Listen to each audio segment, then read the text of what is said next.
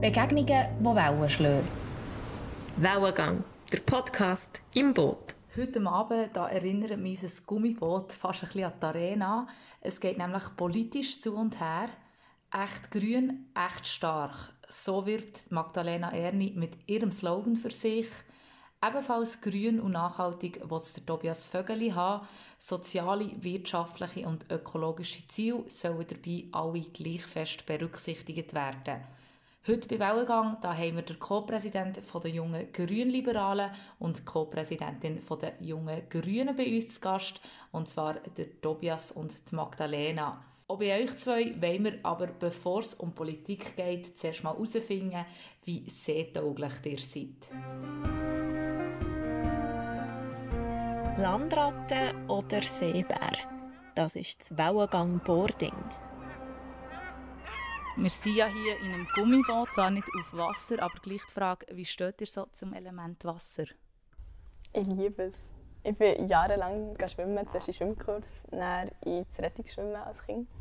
Ähm, ich finde es mega faszinierend. Wasser ist für mich so etwas Kraft Kräftiges, etwas voller Energie. ich finde es, find es tatsächlich spannend. Wir haben ähm, so zwei Holzbrücken, wie das das Wasser aber du döset, keine Ahnung.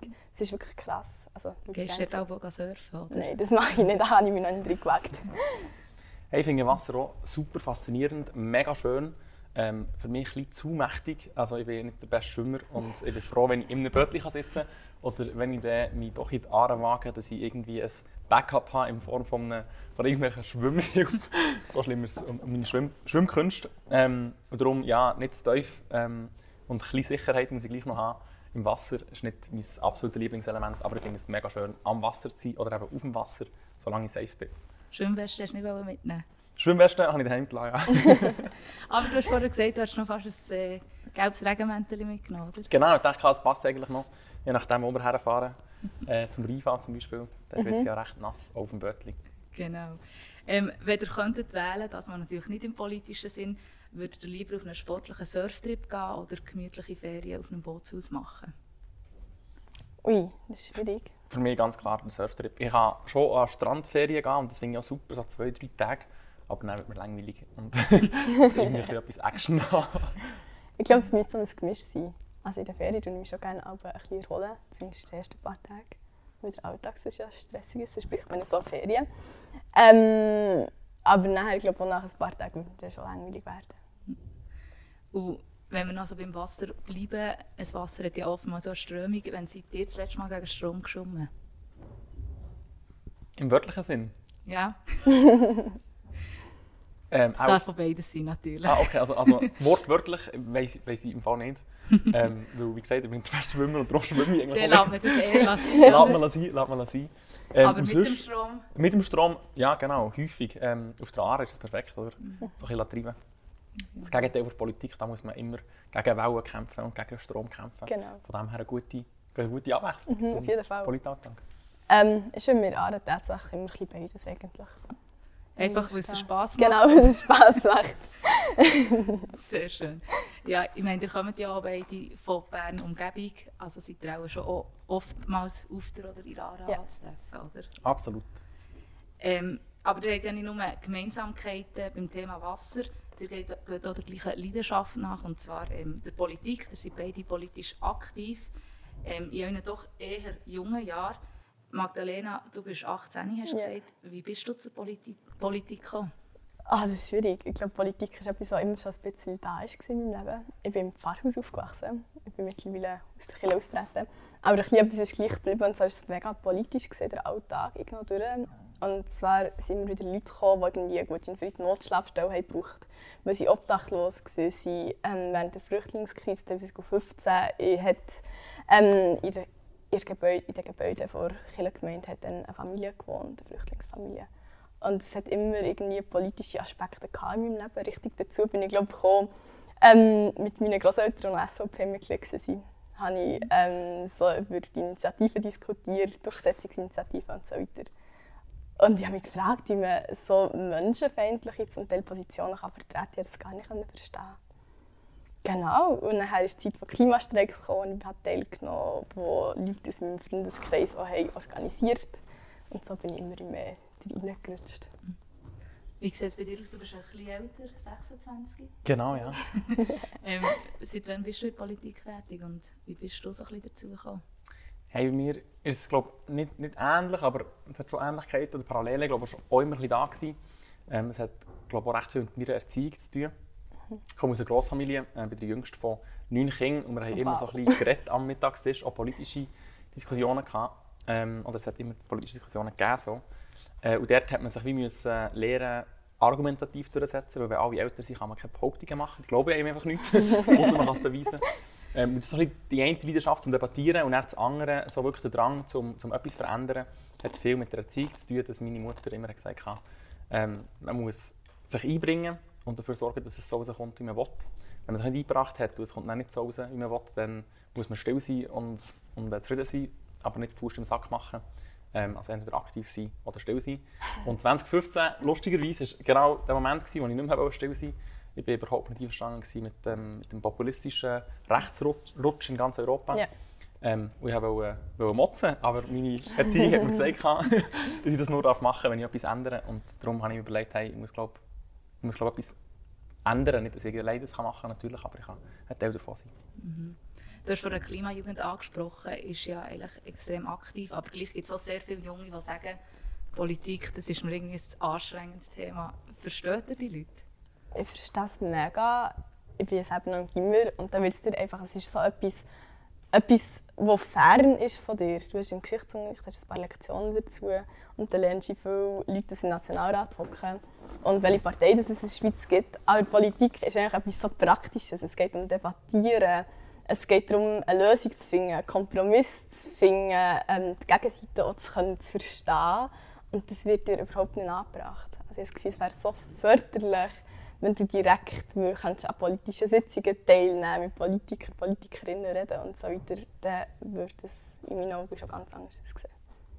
Ich glaube auch, Politik wird missverstanden, weil man so sozialisiert wird. Also in der Schule, eben, wie du richtig sagst, man lernt, man man lernt so mathematisch an das Thema herzugehen.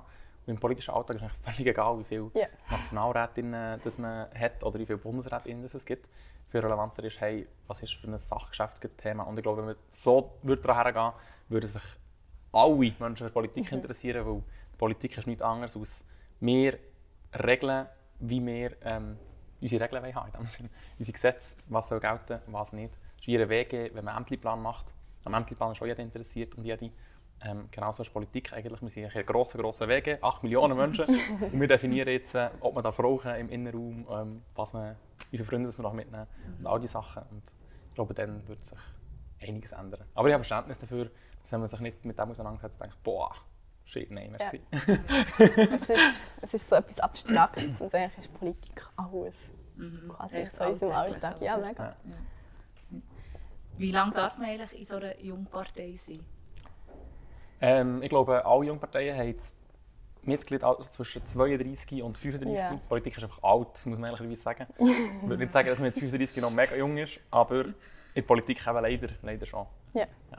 Ich glaube, bei uns ist es so etwa so 35. Aber die meisten Aktiven sind so zwischen 18 und 26 oder so. Du hast gesagt, leider, also würdest du dir wünschen, dass man nicht noch in diesem Alter, bös gesagt, in einer Jungpartei darf sein Mal, ich finde es super, dass man noch mitmachen darf. Ähm, ich finde es schade, dass die Politik nicht so jung ist. Also, dass man mit 35 eigentlich noch als Jungpolitiker oder Jungpolitikerin gilt. Ähm, zeigt halt einfach, dass, dass das Durchschnittsalter ein bisschen zu hoch ist. So. Also im, im Ständerat ist glaube ich irgendwie äh, 57 Jahre vorbehalten, so Ende 50 auf Fall. Ähm, und das, das ist nicht das Abbild von unserer Gesellschaft, glaube ich. Und es ist wichtig, dass die Jungen auch eine Stimme haben. Und mit Jung meine ich eben auch die effektiv sehr Jungen. Genau.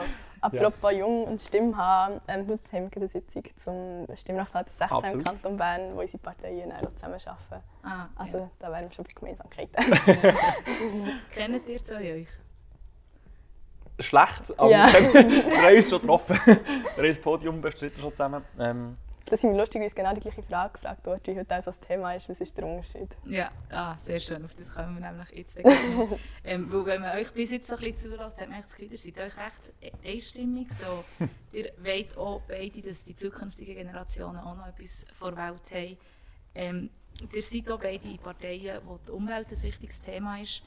Aber wieso ist jetzt jemand von euch bei den Grünliberalen und jemand bei den Grünen? Was ist da der Unterschied? Ganz plakativ gesagt. Ich glaube, wir haben andere Lösungen auf das gleiche Problem. Kann man es so sagen? Oder andere Ideen, sagen. Andere Lösungsvorschläge. Genau. ja, das Ziel erreichen.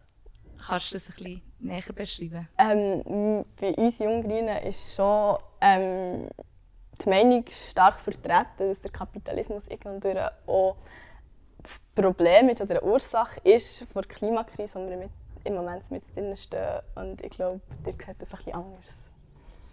Oder Ja, es gibt schon, es gibt schon eine differenzierte ähm, Sicht glaube ich, bei uns äh, zum Kapitalismus. Wir wollen ihn nicht abschaffen ähm, und nicht überwinden, sondern wir wollen ihn reformieren.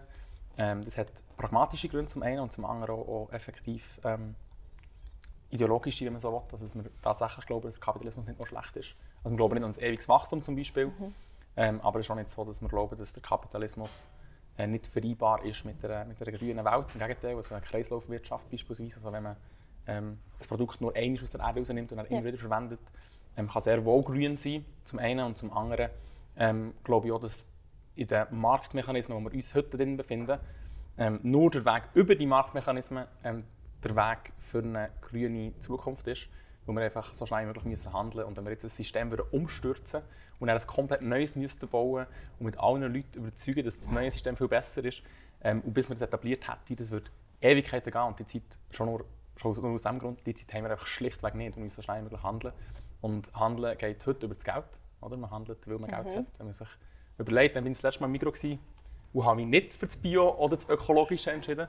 Und warum? Dann wird der eine oder andere, wenn er ganz ehrlich ist, oder sie mit sich selber müssen sagen, ja, wahrscheinlich, weil es teurer war. Und darum sieht man einfach auch die, die, die Preismechanismen, die spielen, und das muss man konsequent umsetzen. Und dann können wir, glaube ich, relativ rasch ans Ziel, da muss man nicht den Kapitalismus überwinden. Und ich bin ehrlicherweise, glaube ich, auch zu konsumfreundlich. Also ich habe ein iPhone, ähm, ich habe früher ein Fairphone gehabt, ähm, aber auch das Fairphone ist ja nicht perfekt. Dann muss man gar kein Phone haben. Es ist äh, am Schlimmsten, was man haben kann, ein Handy. Auch Kleider. Ich kaufe auch neue Kleider. Es ist nicht so, dass ich nur Secondhand kaufe. Auch das ist eigentlich mega schlecht. es ist Und- einfach mega schwierig in einer Welt, die so nicht nachhaltig ist und wo genau das, was nachhaltig ist, so viel teurer ist. Ich bin noch im Gimmer, ich weiß nicht, bist du am Studieren? Ja. Da hat man jetzt auch nicht mega viel Geld, um sich immer noch das Teuerste, das Beste zu kaufen. Also das ist also ein Problem vom System. Ja, und es ist ja, die haben das beide so ein bisschen angesprochen, wir sitzen mit drin in dieser Klimakrise und man muss jetzt handeln. Ähm, ihr habt jetzt, in also in beiden Parteien ist das Wort «grün» beinhaltet. Ähm, ist das noch zeitgemäß oder sollten nicht eigentlich alle Parteien sich heutzutage um Nachhaltigkeit kümmern? Es wäre mega wünschenswert, aber es ist halt einfach zum Teil nicht der Fall. Wenn ich im Podium bin mit jemandem von jungen SVP oder von SVP, dann interessiert sie das Grüne meistens gar nicht, herzlich wenig. Und das ist echt traurig, weil es mir so offensichtlich dünkt. Ich meine, wir, haben, man sieht immer Bilder von irgendwelchen Naturkatastrophen. Jetzt irgendwie die Sturmflut und die Stürme letzte Woche in Norddeutschland vor allem.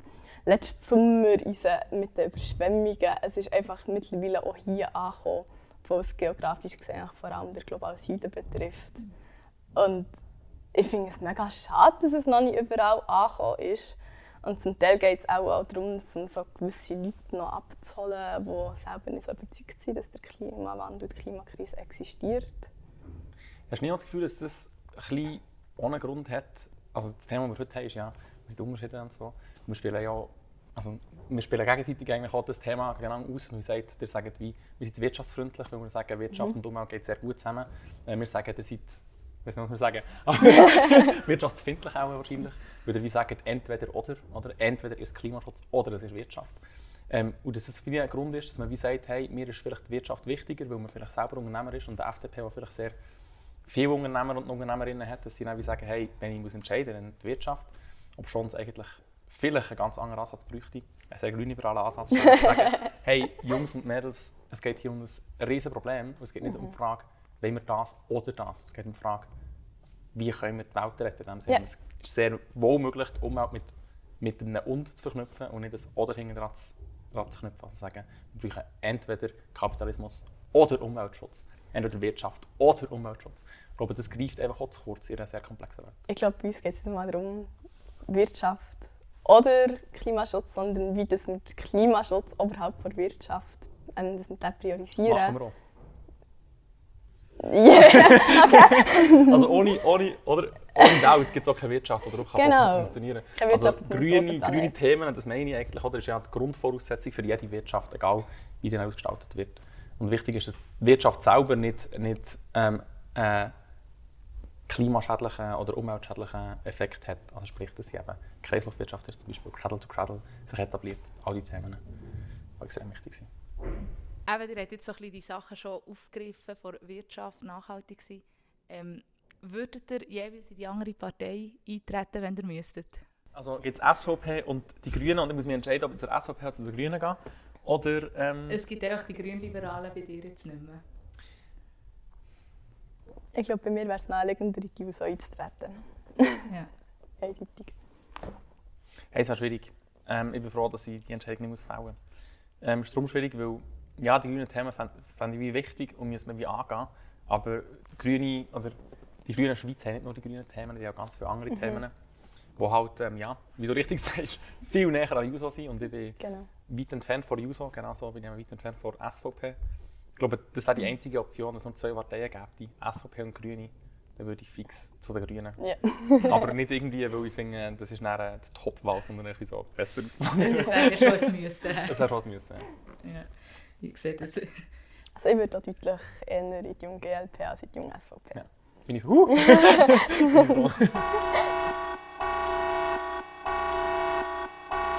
Achtung, Sturmwarnung. Alarmstufe 3. Bereit machen für starken Wellengang. This is the captain. Wir sind bei unserer Sturmwarnung angekommen. Bei der Sturmwarnung passiert immer etwas, wo eine Behauptung vorgelesen wird. Ähm, ihr dürft euch nachher gegen die behaupten, ihr dürft argumentieren dagegen oder vielleicht stimmt sie auch.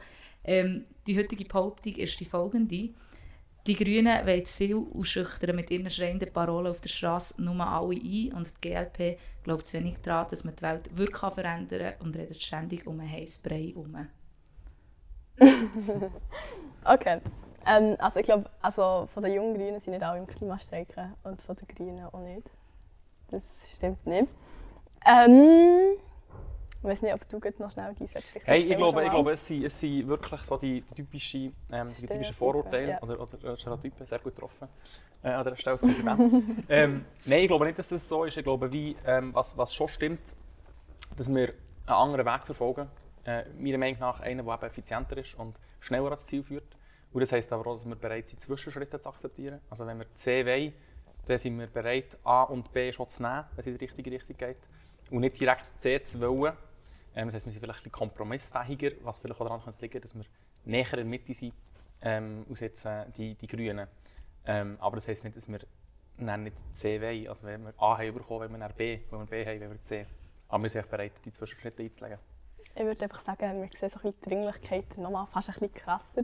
Und zwar fordern wir auch nicht nur 2030, also dass wir 2030 keine Emissionen mehr ausstoßen, die man nicht wieder kompensieren kann. Und zwar einfach, weil es so dringend notwendig ist. Hey, noch mal, Sorry. ich habe noch mal so den IPCC-Bericht kurz durchgelesen, das habe ich mir halt rausgestrichen. Es gibt ein Szenario, um so das 1,5 Grad Ziel einzuhalten. Ähm, und das ist, wenn wir, das ist eigentlich gar nicht möglich, weil man muss so Unmengen an CO2 aus der Luft rausfiltern. Und das ist undenkbar, dass man das jemals kann bewerkstelligen kann.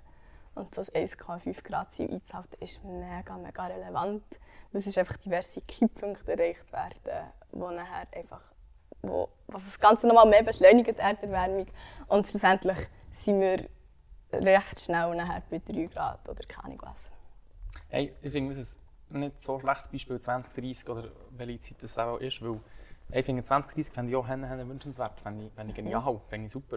Das Problem ist genau 2030, das ist in acht Jahre. Und in Ich acht weiss. Jahren heisst das nichts anderes, als wir müssen alle unsere Emissionen auf Null runterbringen, real. Das heisst, wir müssen alle Gebäude sanieren in der Schweiz. Schon nur das ist unmöglich, also rein, rein faktisch anhand von diesen ähm, Fach, schon die Fachkräfte, die wir haben in Europa, länger nicht, um das, um das zu erreichen. Und ich finde, wie Forderungen stellen finde ich extrem wichtig, aber die Forderungen müssen so realistisch sein.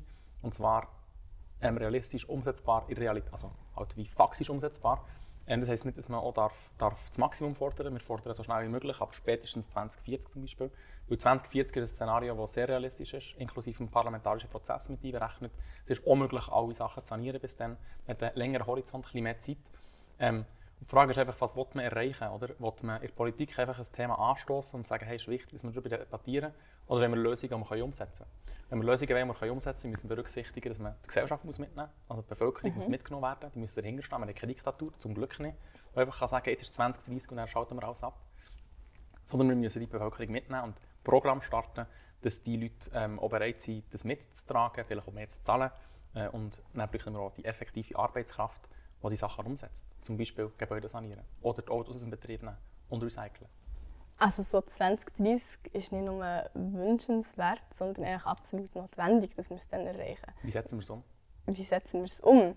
Indem jetzt wirklich alles darauf gesetzt wird, indem einfach der Fokus darauf liegt. Und nachher ist irgendwie so, es geht auch ein bisschen um Suffizienz und Effizienz, also um Genügsamkeit, dass wir uns überlegen, hey, brauchen wir jetzt wirklich die Geräte, müssen wir jetzt wirklich so oft in die Ferien? Können wir unsere Mobilität nicht irgendwo durch auch ein bisschen umdenken? Weil so mobil, wie wir heute sind, das ist nicht notwendig, dass man in jeden Ferien einfach wegfährt und so weiter.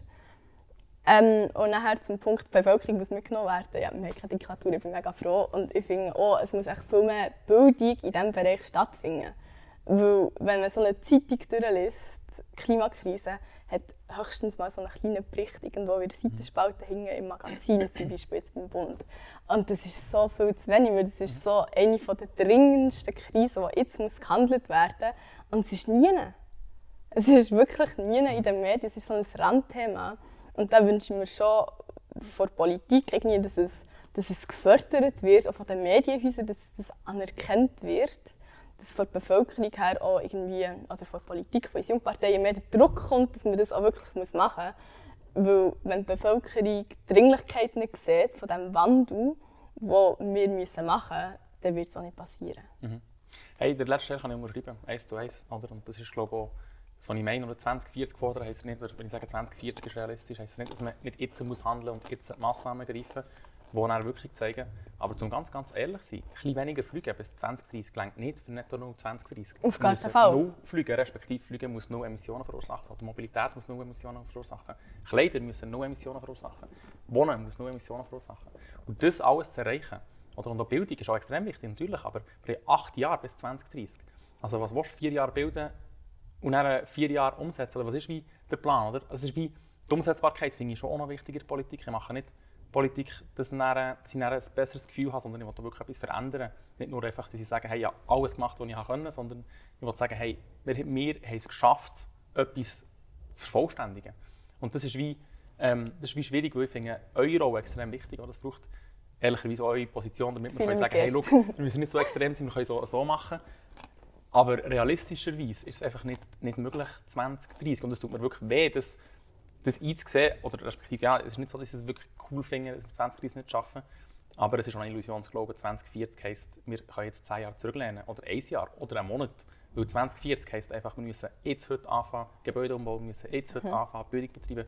All die Massnahmen, wir müssen Klimafonds ähm, schaffen. All die Massnahmen, die müssen wir so oder so heute starten. Ja. Die Frage ist einfach, wann ist das Ziel erreicht? Ist denn nicht sowieso das Ganze bös gesagt einfach hoffnungslos? Also wenn du sagst, wir müssen jetzt heute anfangen für 2040 und du willst 2030, und ich habe das Gefühl, ja, so viel passiert ja jetzt eigentlich auch nicht. Ich glaube, wenn es hoffnungslos wäre, dann würden wir beide nicht mehr in Politik sein, oder?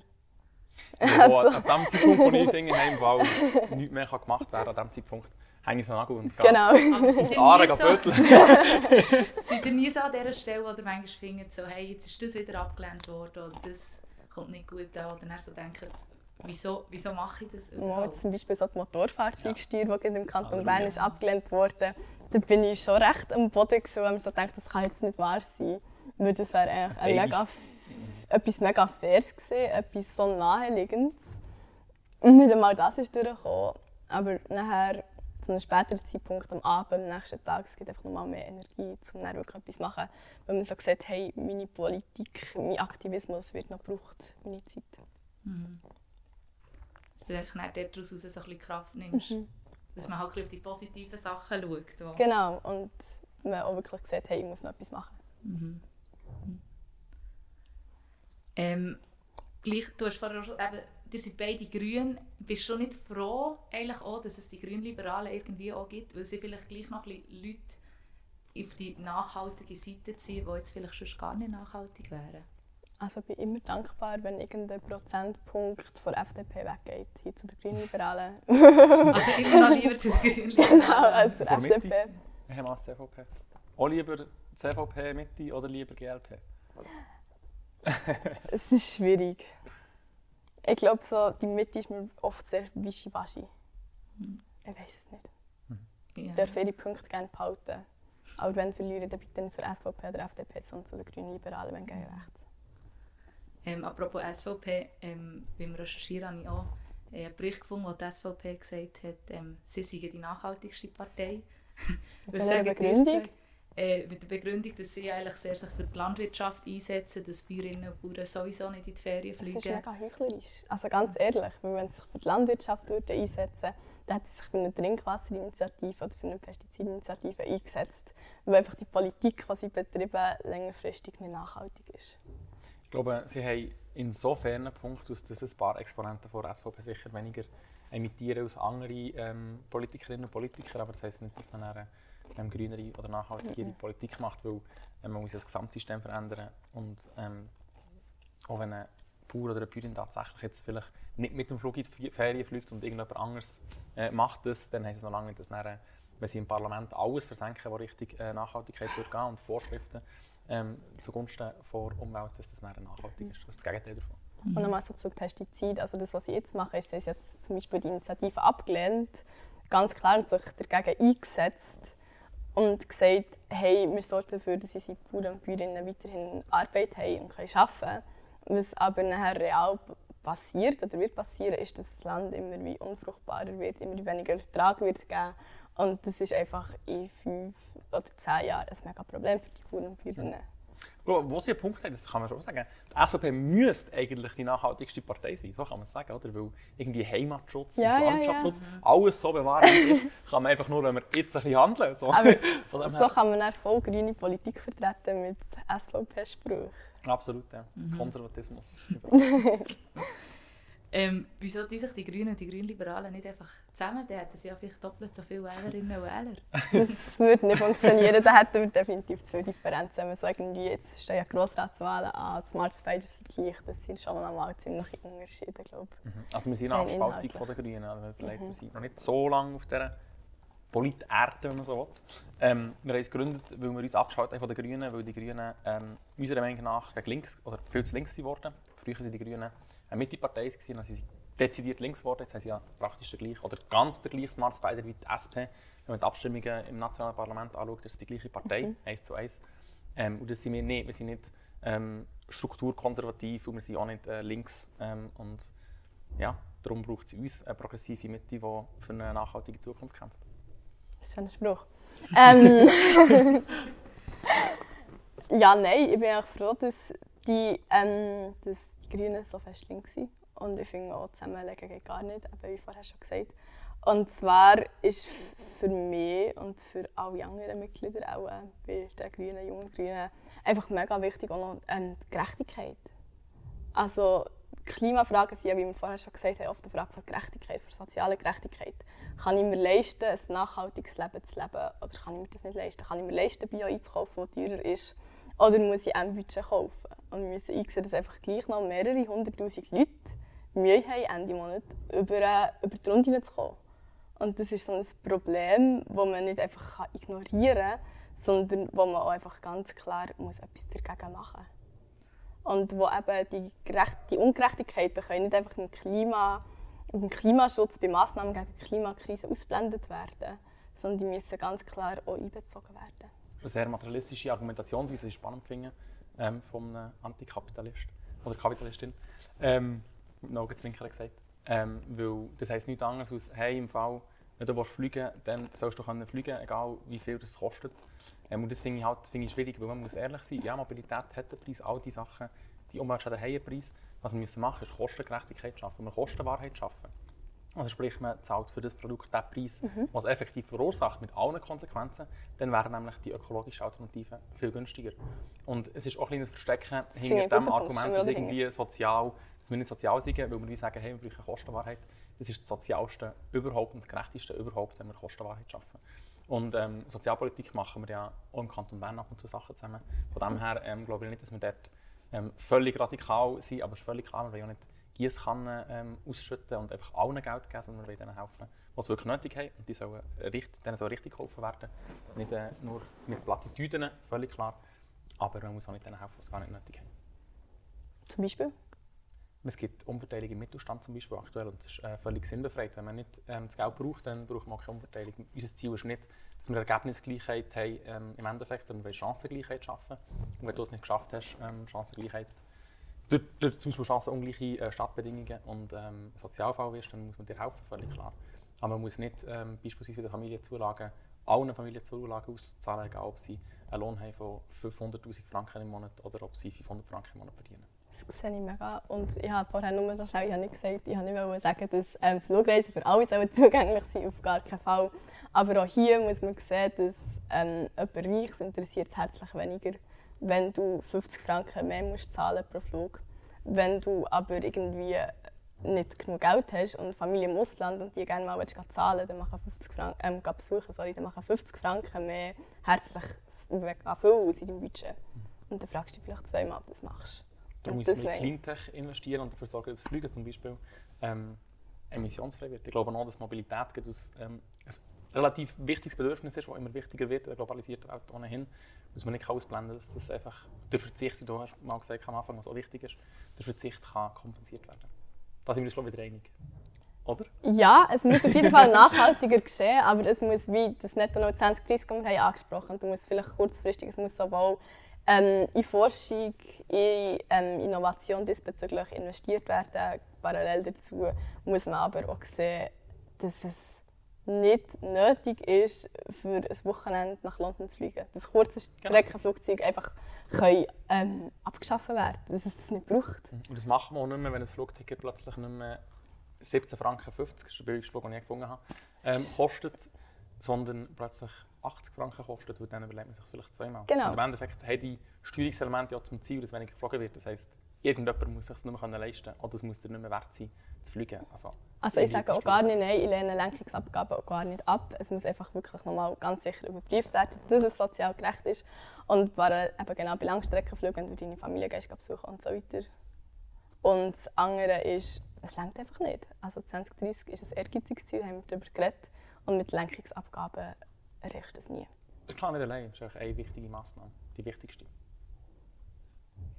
Die reden jetzt recht viel eben so von Abgaben, Verzicht, vielleicht auch Verbot. Das ist allgemein so, Nachhaltigkeit wird sehr oft äh, mit, mit dem Thema Verbot geschaffen, wo dann andere Parteien um die Ecke kommen und sagen, wir lösen die Freiheit nicht nehmen, sicher nicht. Haben da vielleicht die nachhaltigen Parteien nicht auch ein bisschen den Diskurs ver oder haben verpasst, den Diskurs zu ändern, dass man eben nicht mit diesen Verbot und Verzichten schafft, sondern irgendwie das Thema anders angeht? Das ist lustig, weil dass wir nie für Verbot sind, ist eigentlich ein Vorwurf, der normalerweise von, von den Grünen kommt, zur GLP, ein Verbot ablehnen. Und ich glaube, das ist, ich glaube nicht, dass wir verpasst haben. Ich glaube, ähm, der Diskurs wird geführt, zumindest bei uns wird er sehr intensiv geführt. Ich glaube, auch bei den Grünen wird er zumindest teilweise geführt. Ähm, und wir sehen auch Verbote aus GLP halt aus Ultima Ratio. Es gibt Sachen, die sollen verbieten, äh, die sinnvoll sind. Abgesehen von Verboten ist auch nicht per se etwas Schlechtes. Also wenn wir überlegen, an Strafrecht haben wir extrem viele Sachen verboten. Ähm, also wir haben zum verboten, dass man jemanden umbringen darf. Wir verboten, dass man, ja, oder Körperverletzung, man, man darf nicht Gift in das Wasser tun, auch das ist Umweltschutz. Das ist alles verboten, aber das ist nicht per se schlecht, sondern ich bin sehr froh, darf man mein Trinkwasser nicht vergiften, zum Beispiel, oder äh, weiss nicht was dort rein, reinschütten.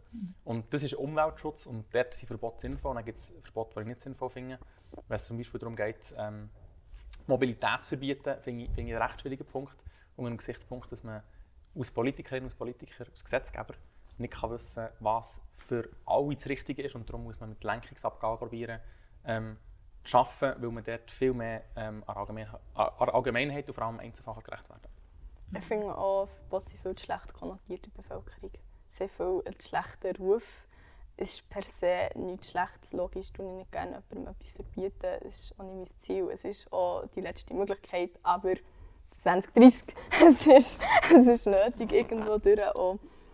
Und ich glaube, als Politiker, als Politikerin hat man gleich auch so bisschen die Aufgabe, das zu machen, wo man das Gefühl hat, dass es für die Bevölkerung am besten ist.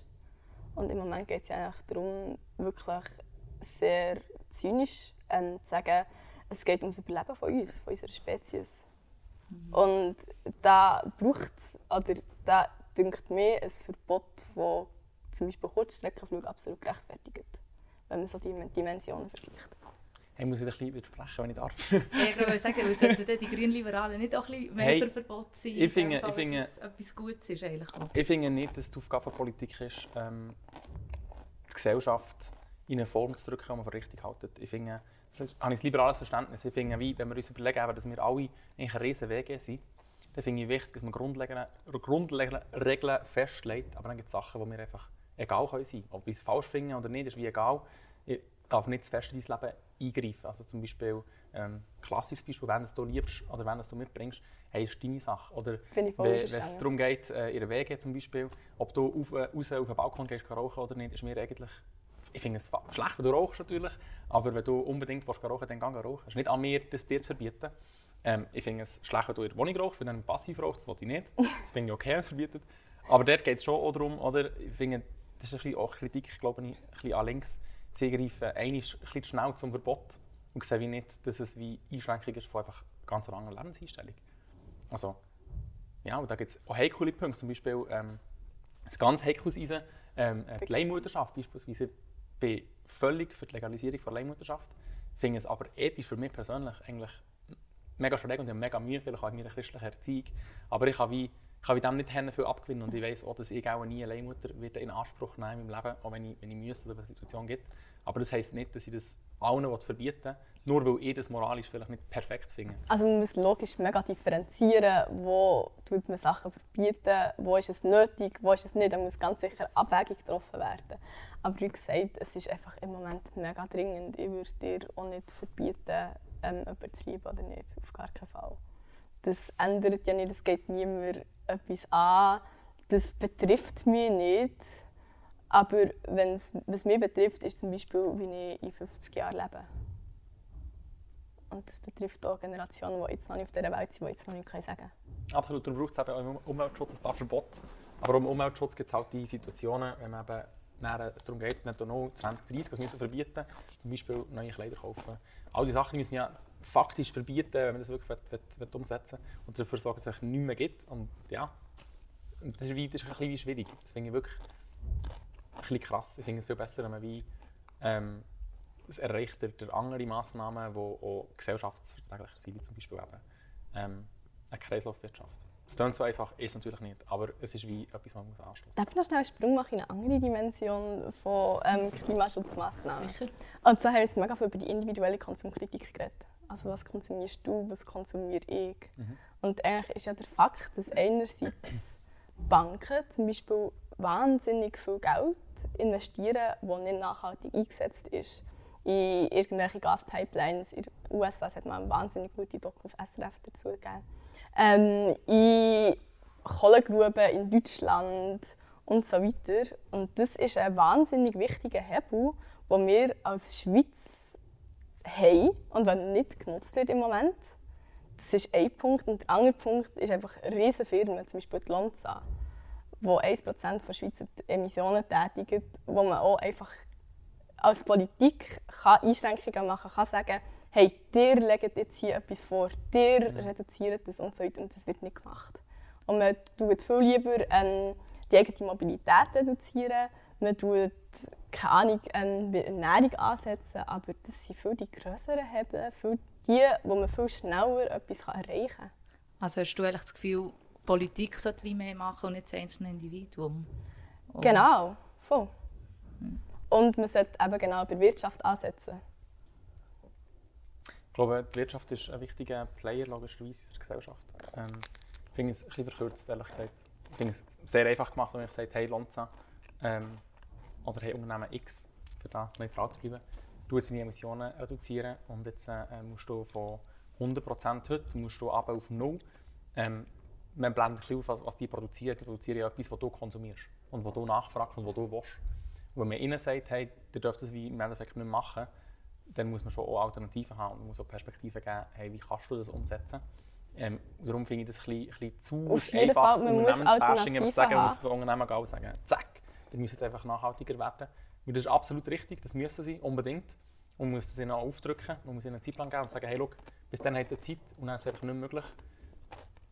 Aber einfach zu sagen, ich bin nicht das Problem, aber auch genau ich bei diesem Unternehmen einkaufen und ich das konsumiere und ich dafür sorge, dass das produziert wird, auch in dieser Menge produziert wird, finde ich recht verkürzt und vereinfacht und so ein bisschen sich selber aus der Schlinge rausgezogen, was ich nicht ganz richtig finde.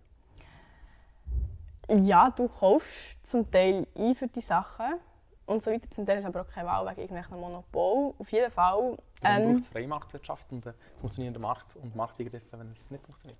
bin ich verstanden, da können wir noch dazu kommen. Ähm, ich wollte noch etwas wollen sagen. Jetzt haben wir den Faden verloren. Sorry.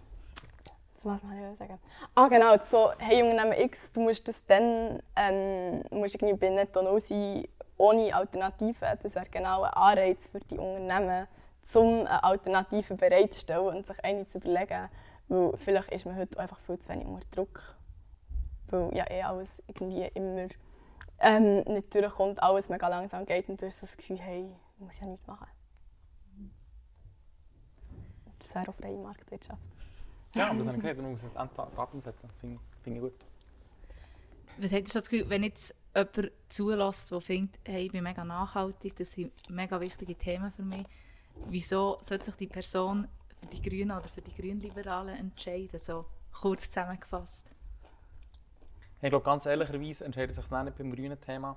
Also vielleicht ist das was anderes, aber ich glaube, es Ja, entscheidet sich ich nicht bei den grünen Themen, sondern bei allen anderen Themen. Ähm, wo es schon um die Frage geht, hey, wie progressiv bist du vielleicht, wie strukturkonservativ, weil meiner Meinung nach sind die Grünen doch in ein paar Teilen, äh, ähm, Gebieten recht strukturkonservativ.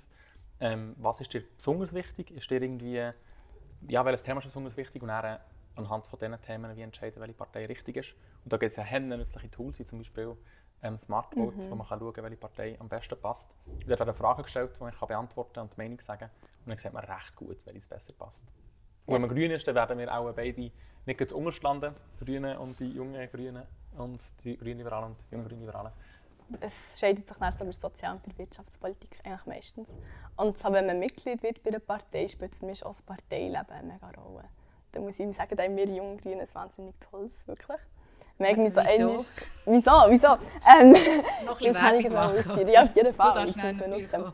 Ähm, wir haben zum Beispiel einmal im Jahr ein Festival, das wir organisieren, wo man vier Tage miteinander verbringt, irgendwo in einem Lagerhaus. Also man kann natürlich auch früher gehen oder früher ähm, später kommen. Und da gibt es wahnsinnig spannende Workshops. Man isst miteinander am Abend, kommt irgendein Musiker, eine Musikerin oder eine Band und so weiter. Und es ist wirklich einfach Gemeinschaft. Es ist mega toll. Es wird so ein bisschen, die Leute werden so dein zweite daheim ein bisschen. Es, ja. Also das ist schon sehr toll. Und wir haben halt wahnsinnig viele Sachen, die wir anreissen. Im Moment sammeln wir für unsere Umweltverantwortungsinitiative. Wir sind sehr oft dabei bei diversen, ähm, bei diversen Referenden und so weiter. Also es ist wirklich ein aktives Parteileben. Und die Strukturen, die Hierarchien sind sehr flach. Also du kannst wirklich dich schnell einbringen, du wirst ernst genommen mit deinen Wünschen, mit deinen Ideen und kannst sehr schnell etwas verändern innerhalb der Partei, etwas anstoßen. Tobi, jetzt musst du eigentlich auch fast Hey, du liefern, bist, weil es klingt ja, nicht du schlecht. bist du bist noch nie bei uns gewesen, das ist der Punkt. Oder? Darum, äh, hey, bei uns kann man auch Mitglied werden, wenn man kein Hippie ist. Man darf aber auch Hippie sein. Aber es ist ja mit den Grünen dabei sein. Was. Nein, ähm, ich glaube, ähm, was, was wir wie können bieten können, wo, wo einzigartig ist, ähm, aus Partei und aus jungen Parteien insbesondere, ist reale, reale Veränderung. Also, ähm, die jungen Grünen zum Beispiel haben meines Wissens noch nie äh, mehrere Motionen im Parlament gehabt, die durch sind gekommen. Wir haben oft Motionen, die auch von den jungen Grünen, angestro- jungen Grünen liberal angestoßen werden, zum Beispiel Flugticketabgabe, die wir wie als Idee hatten und dann eingebracht haben im Parlament. Dann ist es zwar drei Jahre gegangen, aber es hat doch Einzug gefunden ins CO2-Gesetz. Und das war einfach eine Idee, gewesen, wo, wo vier Mitglieder von uns hatten, ohne irgendwie lange dabei zu sein oder so. Sie haben gefunden, hey, das wäre doch, wäre doch eine Lösung oder ein Lösungsansatz. Und dann haben wir es wie im Parlament können umsetzen Und für das bin ich auch in der Politik, für etwas zu ändern. Ähm, wir haben aber sehr viele Social Events, also ich glaube, da wird man auch sehr schnell fündig. Ich glaube generell, wenn man mit Leuten zusammen ist, wo man irgendwie eine ähnliche Grundhaltung hat, einen Grundwert, dann kommt man einfach easy schnell mit denen klar und findet, findet recht coole Leute und ähm, auch sehr gute Kollegen und Kolleginnen, die ich auch gefunden habe in der Partei und nie gedacht hätte. Aber ja, bei uns ist es schon ein bisschen weniger, ähm, auch ein bisschen klischeehaft. Aber links ist es halt so ein bisschen, so ein bisschen grüppelweise, so ein bisschen, so ein bisschen sektenhaft. Würde nicht behaupten. äh, und bei uns ist es vielleicht äh, ja, ein bisschen kollegialer. Ich weiß nicht, ob man das so kann sagen kann. Sehr vereinfacht gesagt. Ja. Ein bisschen schlecht gemacht jetzt. Oder Ja. Willst du dich auch noch verteidigen? Ich komme sehr gerne mal an uns fest, ähm, barfuß in euer Häuschen. Es ist einfach, nein, es ist, also, das sind jetzt wirklich gerade alle Klischees. Ja, genau, genau, alle getroffen. Kollegial ist es bei uns auf jeden Fall auch. Sektenhaft würde ich gar nicht sagen. Wirklich überhaupt nicht. Ähm, es kommen auch immer wieder Leute von anderen Parteien uns Sachen vorstellen und so weiter und die werden jetzt dann nicht auseinandergenommen und bekehrt.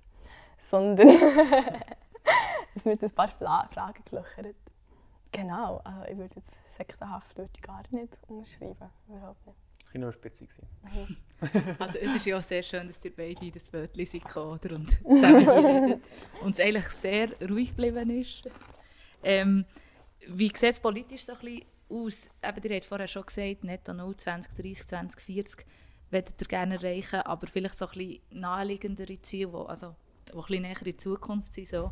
Ähm, was ist so ein bisschen das Nächste, was ihr möchtet erreichen Also im Kanton Bern steht die Grossratswahl an.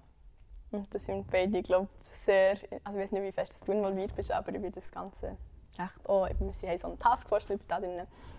Genau, und da ist unser Ding, eigentlich sicher unser Ziel ist, wir sind die wählerinnenstärkste Jungpartei im Kanton Bern und das wollen wir verteidigen, wollen wir weiterhin bleiben.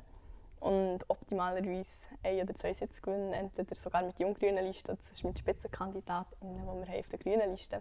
Die kann man da auch wählen. Wir kann man da auch wählen und ich glaube auch. Genau, ich bin auch wählbar. Äh, und das ist sicher ein Ziel, also wenn, wenn die Grossrat, ich glaube, wenn man im Grossrat ist, dann kann man effektiv etwas verändern im Kanton Bern. Und dort gibt es einfach wirklich, wenn wir ehrlich sind, einfach unheimlich viel zu tun, nebst den grünen Themen, die wir sehr ausführlich diskutiert haben, gibt es einfach auch andere Themen, die extrem drängend sind. Psychische Gesundheit ist ein ähm, extrem, extrem grosses Thema für mich, ähm, wo man wie sieht, dass ja, die Suizidrate im, im letzten Jahr doppelt so hoch war im vorderen Jahr. Und schon im vorderen Jahr sind wir unter den Spitzenplatz gewesen, äh, weltweit. Also wir haben wie wirklich einen Notstand in der psychischen Gesundheitsversorgung. Und da muss man angehen und das ist ein kantonales Thema.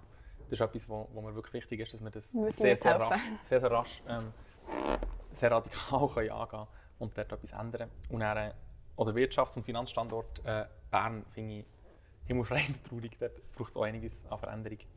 Ähm, das sind glaube ich, die zwei Themen, die ich im Kanton Bern, im Kanton Bern ähm, ein bisschen müssen vorwärts machen Also du meinst, im einen Thema könnt ihr zusammen arbeiten und beim anderen Gut, ich komme auf. Sie zu. Aber das heisst, äh, euer politisches Engagement das geht sicher noch ein paar Jahre weiter, so wie es tönt, oder? Auf jeden Fall. Ähm, bevor ich mich von euch verabschiede, haben wir noch unsere Matrosen-Challenge. Bei der äh, dürft ihr unseren Zuhörerinnen und Zuhörern immer eine Challenge stellen.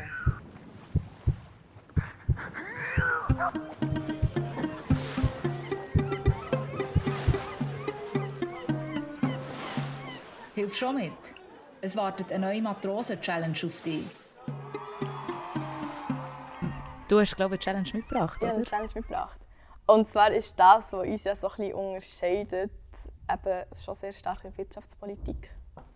Und meine Challenge spielt so ein bisschen auf das an. Und zwar geht es darum, dass alle, oder ich fände es toll, wenn wir mal die Augen würden zumachen oder uns das einfach vor dem inneren Auge vorstellen, was genau das uns glücklich macht.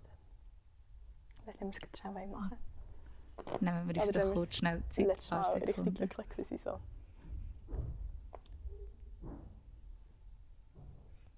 Ich nehme an, da wird etwas gefunden. Ich weiß nicht, wie erzählen, was es ist. Ja, ich, ja. Also, ja, ich glaube, ähm, war das letzte Mal, gewesen, also so richtig glücklich bin ich eigentlich gestern gewesen, weil es einfach ein guter Tag war. Ohne Grund. Ähm, und vorletztes Mal beim Skifahren, äh, wo ich dachte, wow, mega cool, so ein bisschen mit Speed drauf äh, und den Berg runter mit äh, guten Kollegen. Das Fakt sehr fest. Hey, ist mega lustig, weil ich eigentlich auch zuerst gerade so an Sport gedacht, weil es halt momentan sehr aktuell ist mit dem äh, Schnee, mit dem Winter. Ähm, aber ich habe dann im gleichen Zug auch gedacht, eigentlich so, hey, ich glaube, bei mir war es vor ein paar Tagen, gewesen, wo wir noch so ein Kulturprojekt, wo wir dort äh, etwas am Bauen waren und es ein mega lustiger Abend war und ich dachte habe, wow, wenn das klappt, ist es mega cool. Echt so kleine Sachen. Ich glaube, ich habe auch gemerkt, so, hey, eigentlich haben wir mega viel, wo wir glücklich sein können. Was war es bei dir? Gewesen? Mir war es glaub, noch so gestern Abend, gewesen, bin ich mit ein paar Leuten in Wege und wir haben einfach irgendwie miteinander gelacht und geredet und Musik gelassen und etwas getrunken. Es war mega gemütlich. Gewesen. Und ich finde es eben so ein bisschen spannend, dass es also so Glücksforschung zeigt, dass das, was wirklich Menschen am glücklichsten macht, ist nicht Materielles, sondern es sind zwischenmenschliche Beziehungen. Oder es ist eben der Aufenthalt in der Natur draussen. Mega schöne Challenge. Genau. Hey, merci vielmals. Ähm, du hast, glaube ich, auch noch eine mitgebracht, oder? Aber hast du dann echt nicht stellen Ich frage dich jetzt aber gleich noch, was gleich Hey, jetzt ist, jetzt, ist, jetzt ist es noch schlimmer, weil es, ist, es geht in die gleiche Richtung. Also, ähm, ich hätte mir das Gegenteil vorgestellt, weil natürlich, es ist wie offensichtlich, ist ja das Thema. Ich habe mir zwei Sachen überlegt und sage jetzt gleich das andere äh, Du darfst schon beide sagen. Ähm, man kann sich auch vielleicht schnell fünf Minuten Zeit, oder nicht fünf Minuten, ein bisschen lang, zehn Sekunden Zeit nehmen und überlegen, ähm, was einem würde unglücklich machen also wenn man, wenn man einen schlechten Job hat zum Beispiel, der einem nicht passt. Oder eben auch, ähm, welches Produkt das man vielleicht braucht täglich, umweltschädlich ist und man gleich einfach unmöglich darauf verzichten